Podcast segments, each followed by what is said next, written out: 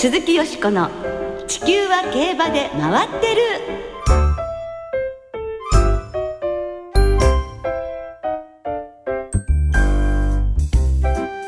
皆様こんばんは鈴木よしこです。お元気でいらっしゃいますか？地球は競馬で回ってる。この番組では週末の重賞レースの展望や競馬界のさまざまな情報をたっぷりお届けしてまいります。今日も最後までよろしくお付き合いください。今宵ご一緒してくださいますのは山本直アナウンサーです。山本です。どうぞよろしくお願いします。よろしくお願いいたします。さて今週からですね怪我で戦列を離れていました福永雄一騎手 C 博文騎手そして藤岡祐介騎手の3人が復帰されますね。はい。福永騎手は12蔵、うん、C 騎手は7蔵、はい、藤岡祐介騎手も7蔵それぞれ土日で騎乗を予定しています。ねもう力の入ったね、はい、騎乗ぶり注目したいですね、はい、そして先週東京新聞杯でダッシングブレイズに騎乗して落馬しました浜中卓騎手は今日手術を行いまして回復が順調であれば5月中に復帰するということが分かっています。ね大変ですけれどもね、はい、1日もも早い復帰を待ちましょう鈴木よしこの地球は競馬で回ってる。この番組は JRA 日本中央競馬会の提供でお送りします。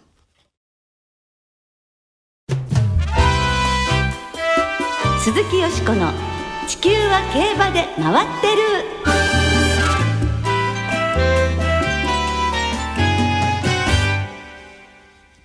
3月デビュー競馬学校騎手課程32期生ご紹介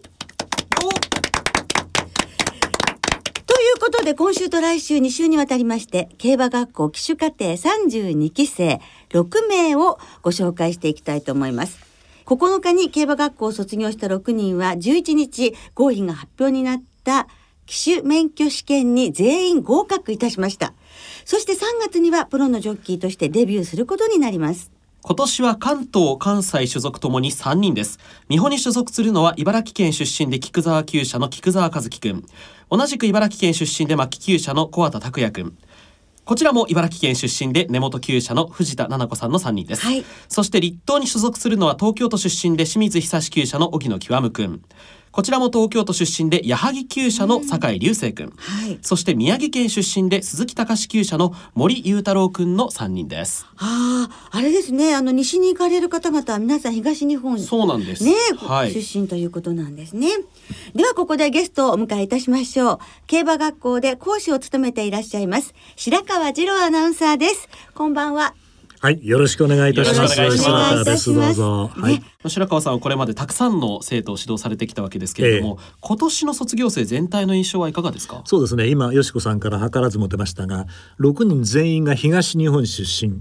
何年か前はですね、全員西日本って言いますかね、中部から西日本にかけてのそういう珍しい時期もありました。はい、あそれが一つの特徴と、それから関係者の指定がそのうちの半分ですか、ね、ちゃんと今ご紹介ありましたけれどもね、それから女性が入っているっていうのこれがまあ今年の最大の特徴。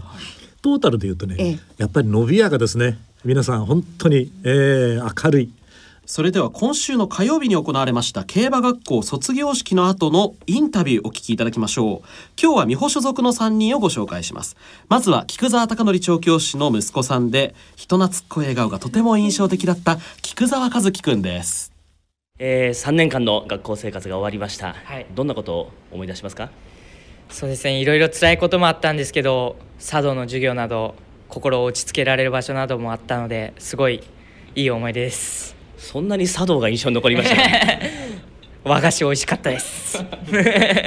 ただ辛いこともかと思いますがその辛いことってどんなことですか、はい、公開模擬レースだったりそういったところで失敗をしてしまいメンタル面に自分まだまだだなっていうのがすごい辛かったです。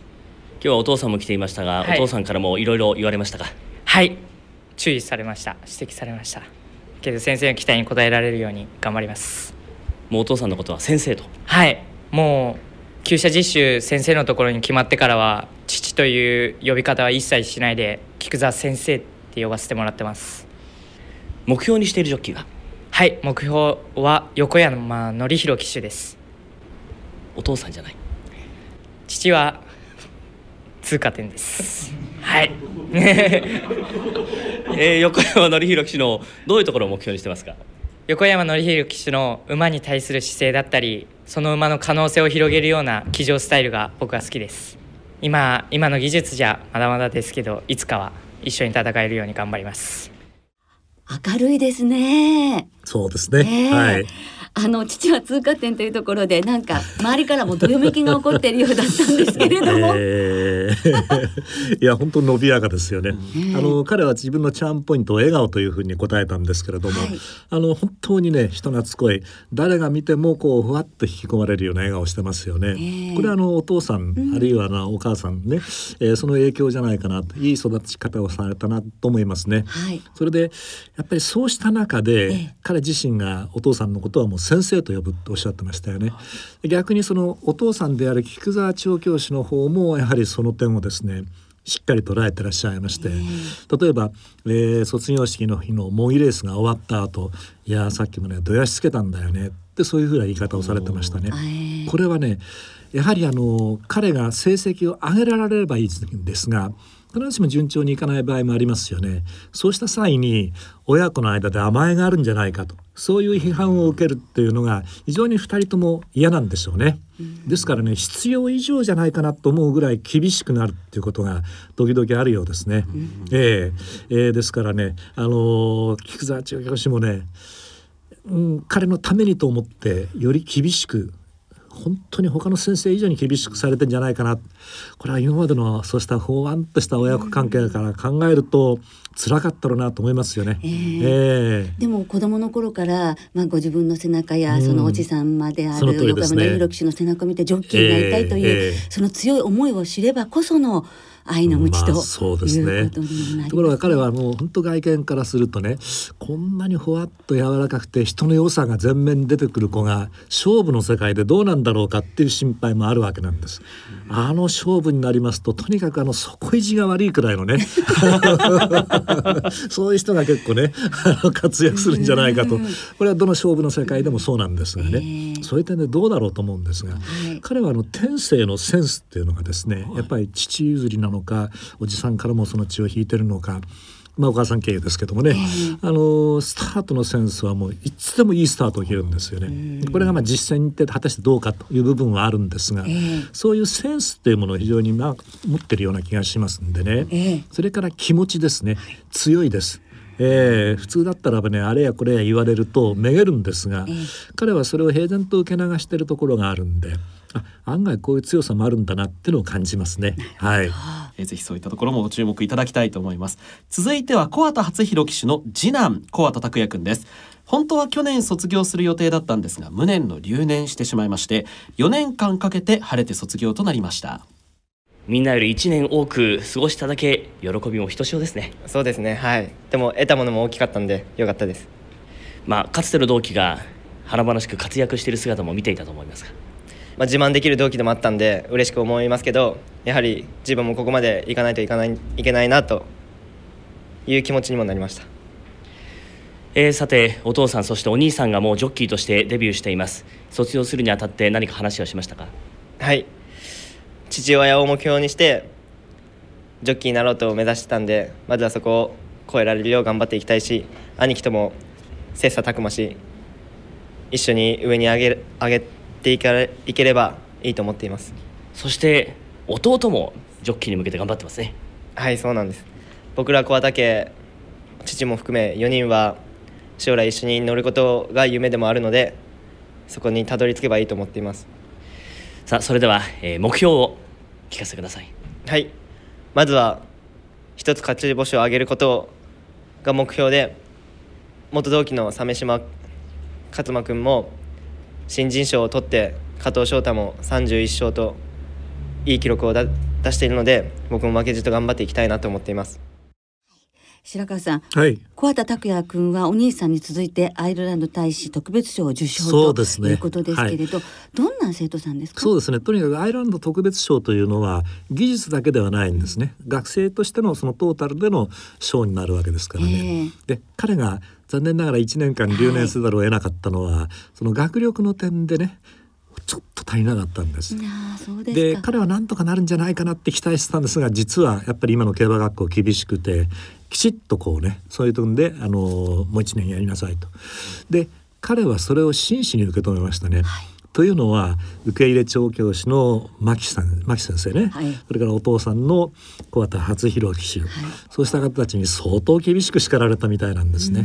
で彼はそれをバネにして学業をものすごく頑張って翌年はトップクラスにまで行ってそれでアイルランド大賞というねえそういう成績になったわけですから、はい。まあ本当にね彼は目が覚めたというか、本当に何事に対しても真剣に取り組むとそういう子になりましたですね。もうすでにその技術面では卒業している部分が多いのでその分の時間他の人たちはカリキュラムを別にしてそれでその間実践というとおかしいんですが実社会においてねそうした面の経験も彼らは詰めたようですね。ね、北海道にもね,、はいですねあのいらしたりしたそうですけれどもね。それでやっぱり今お兄さんとそれから弟さんの話も出ましたよね。ええやっぱりあの体力もありますしね。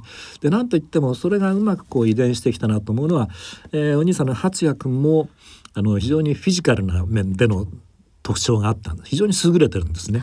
拓也君もそうなんですよ。彼は要するにそういったえー体育的な面においていろんな分野でですねとにかくトップクラスの成績なんですよ。で他の生徒たちがうん拓也にはかなわないなというくらいにそうしたフィジカル面での特徴がありますんでね身体能力が高いそれが、ええ、いい武器になってくれればいいなと。ええ、でマノリは誰にも負けないと彼はね公言してますんで楽しみなんですね。はい。えー、小畑拓也君についても伺いました。美穂所属3人目最後は16年ぶりの JRA 女性騎手誕生ということで、まあ早くから随分話題になっていました。藤田奈々子さんです。3年間は長かったですか？それとも短かったですか？長いようでとても短い3年間でした。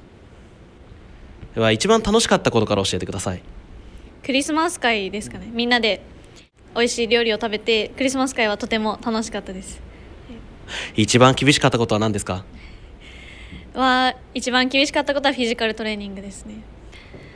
20キロの重りを肩に背負ってずっと走ったりあとは綱を足を使わないで登ったりとかまあ人の肩の上に乗ってそれでスクワットしたりとかいろいろあったんですけど全部厳しかったです。今日の模擬レースは見事な逃げ切りでしたけれども直線に入ってむしろ後ろの方が離れるような形になりましたけれどもそれは気づきました？全く気づかなくてもうお願いだから来ないでくれって願いながら追ってました。今まで勝ったことがなくて今日初めて勝つことができて本当に嬉しかったですし後ろから来た時にもおめでとうって言ってもらえてあ勝ったんだっていう実感が湧いてきて本当に嬉しかったです。最後にファンの皆さんに一言お願いしますこれからひ努力を怠らず日々精進して一歩ずつ前に進んでいきたいと思います、えーよろしくお願いします。はい、可愛らしい声ですが、山本さん。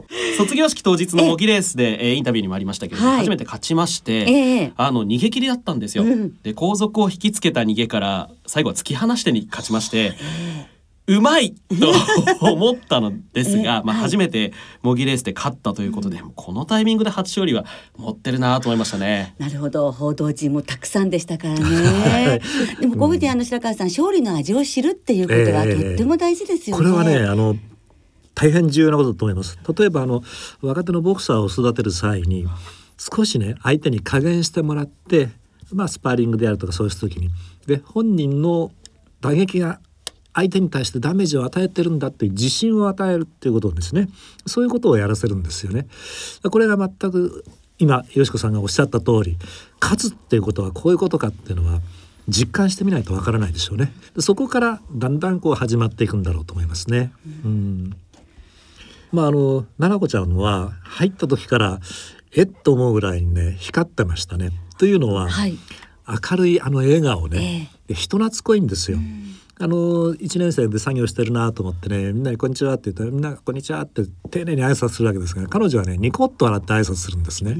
そうするとね周りの人たちは「あ可愛いな」ってねでそういうまあ女性を意識させる前の中学校出たばっかりのね、ええ彼女に対して人間としてねあこの子いい子だなって感じるそういうものを持ってるんです。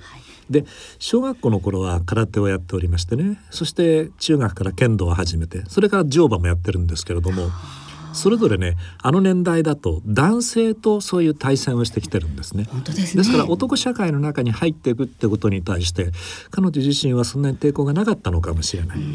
ただしフィジカルトレーニングが一番きつかったといったように模擬レースでも見ておりましてね追い合いになった時あれはまあ力で追うわけではないんですけれどもやっぱりそ総合的な体力っていうものがどうしても必要なんでねああこういうところかなってのは薄々は感じたんですね。で彼女はねそれを克服してきてますしまだ進化中ですんでね。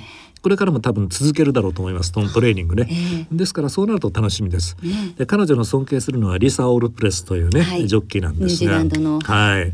で彼女の追い方などはものすごく迫力がありますよね、要するにもう男性と混じって互角にできるそういう体力であるとか気力精神力そうしたものが彼女にはこれから求められるだろうな。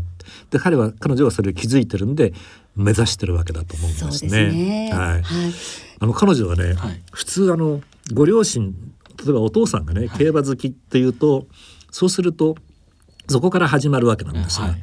お父さんに伺ったらね「いや私は競馬なんか全然」お母さんに伺うと今今彼女がこうなったんで勉強中なんですよですから彼女が一人でなると決めて全部手続きをしてそれで飛び出してきた子なんですね。二つ下に弟さんがいらっしゃるそうですけれども、お姉ちゃんがこういう活躍って言いますかね、それだけ思い切ったことをしてくると弟くんも頑張るんじゃないかなと。今度どういうふうにするのかね。あの騎手の道とは別としてね、はい。うん、彼にもちょっと気持ちが動いてますね。そうですね、また同世代のね女性たちにも本当にあの力ますづける活躍をしていただきたいと思いますが、16年ぶりの女性騎手ではい本当に脚光を浴びますけれども、そういう今のお話にあったのことには萎縮しないで、えーね頑張っててほしいただ願きたい望をねですね。お願いしたんですけどね。ね今日は関東所属、えー、3人の新人ジョッキーの皆さんの話を伺わせていただきました。白川さんお忙しい中どうもありがとうございました。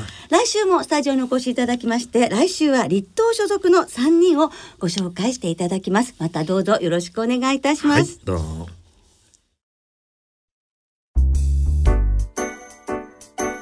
鈴木よしこの地球は競馬で回ってる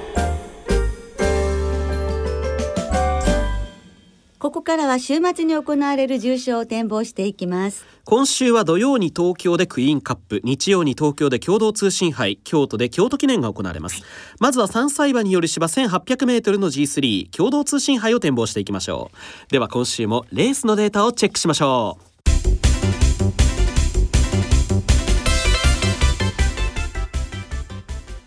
背景恵子ちゃん。共同通信杯の過去10年のデータを紹介するわけで。一番人気の副勝率は70%とはいえ3分の1近い8頭が5番人気以下で構想しており3連単の平均配当は9万1000円。母さんあな党にもチャンスがあるわけで。前走を見てみると前走が未勝利戦だった馬は12頭が出走して全て4着以下に敗れています。また5番人気以下で構想した8頭は東京か新潟で勝っているか京都のオープンか重賞で3着以内に入っていました。父さん僕の狙いはいわゆる一つのリスペクトアースであり以上小塚なわけで。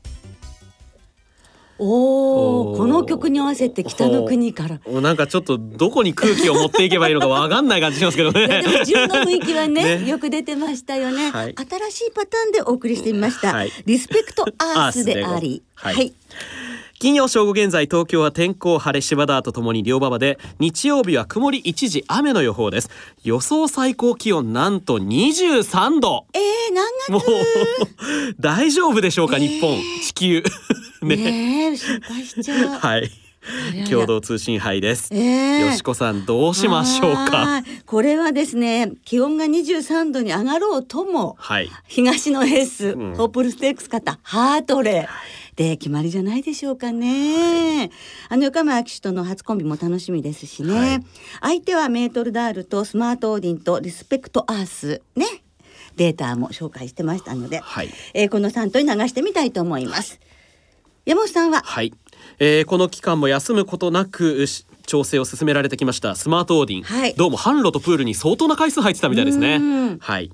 竹豊騎手に期待。はい。この馬から入ります。はい続いて同じく日曜に京都で行われます。芝 2200m の G2 京都記念を展望していきましょう、ではこちらもデータチェック。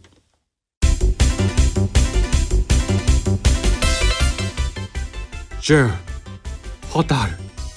京都記念のデータを紹介するぞ。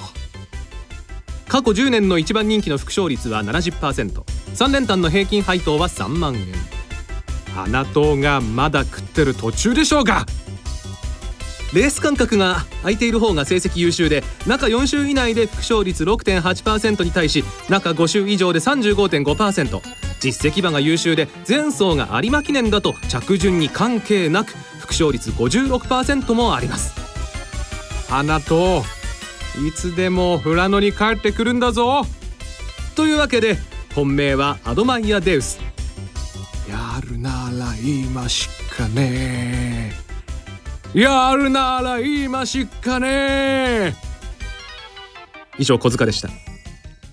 はい田中邦衛さんのなんか口元がこう思い浮かぶようだったと思いません？はいそう思います。はい。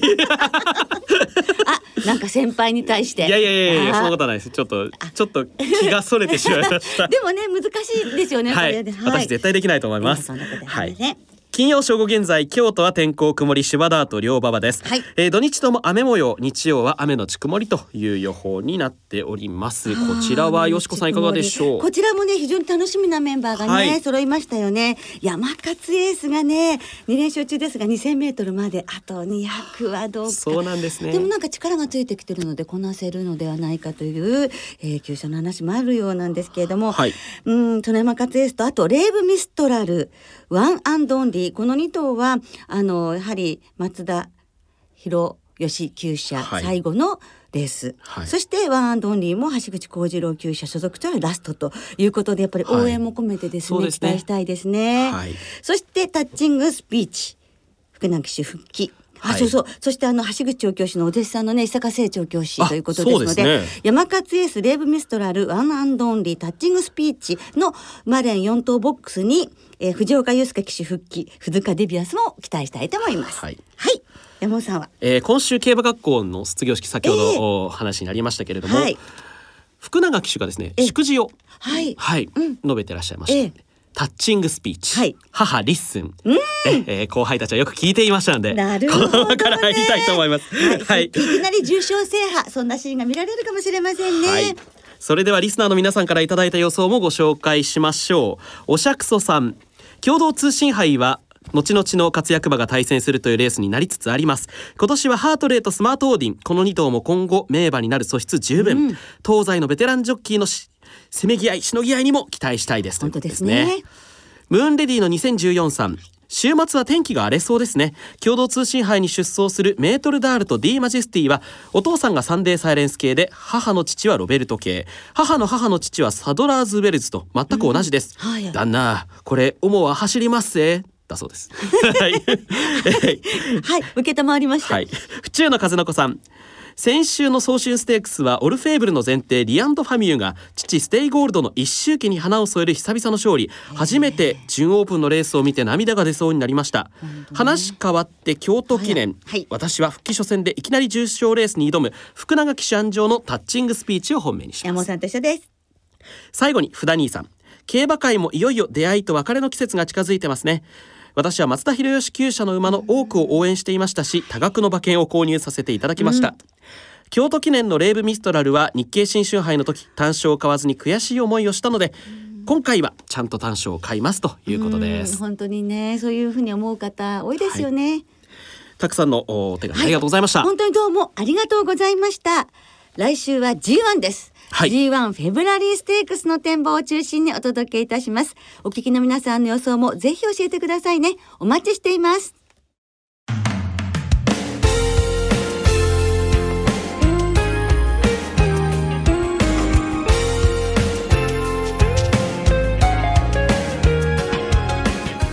そろそろお別れの時間となりました。今週末は東京京都に加えて開幕週を迎える小倉の三条開催です。ちょっとぐずついたお天気になりそうな競馬場もあります。ちょっと心配ですね。去年の2歳牝馬チャンピオンメジャーエンブレムが明日のクイーンカップで今季初戦を迎えます、はい。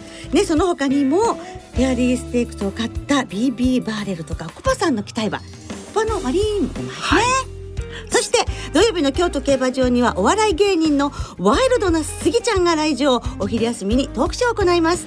この京都開催スギちゃんの競馬はやっぱりワイドだろうということで 毎週土曜の全レースと日曜のメインレースをワイド馬券で予想しています、はい。ここまで2週で的中率42%ほどえー。回収率が177%すごいです。と大変優秀でございます、ねえ、注目してください、では週末の競馬存分にお楽しみください。お相手は鈴木よしこと。山本直でした。また来週元気にお耳にかかりましょう。鈴木よしこの地球は競馬で回ってる。この番組は JRA 日本中央競馬会の提供でお送りしました。